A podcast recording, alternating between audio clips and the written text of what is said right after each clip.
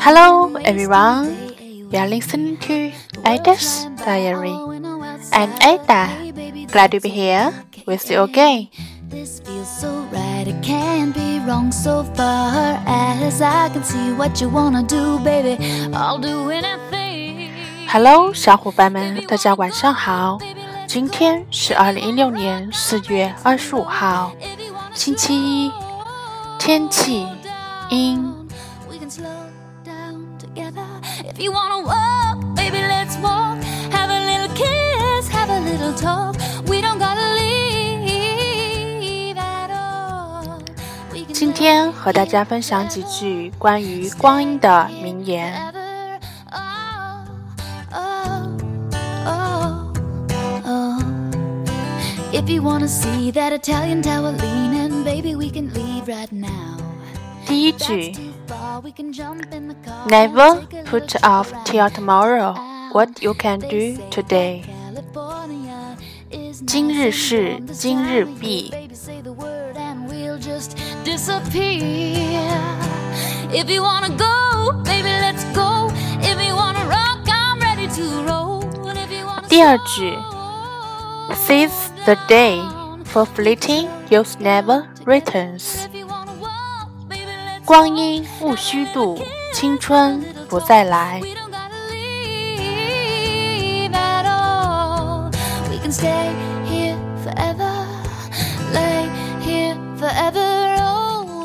第三句，Every flow has its end。潮有涨落日，人有盛衰时。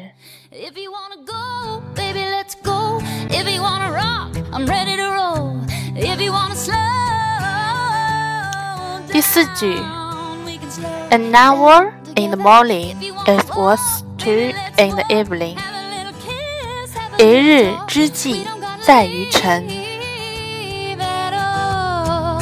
We can lay here forever, stay here forever. 第五 Let's 句 just lay here forever, stay As here every forever. thread of gold is valuable, so every moment of time.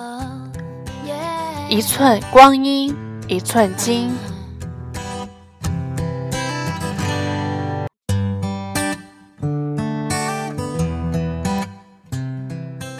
第六句，Time and tide wait for no man。Laying here dreaming, 时 staring 光 at the 如逝水 sea, wasting，the 岁月 away. 不待人。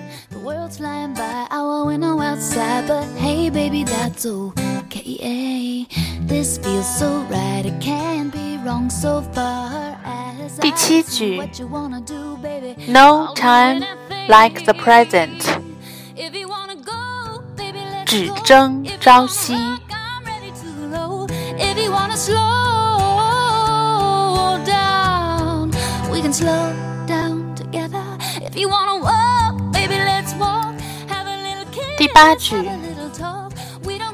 a little talk. We don't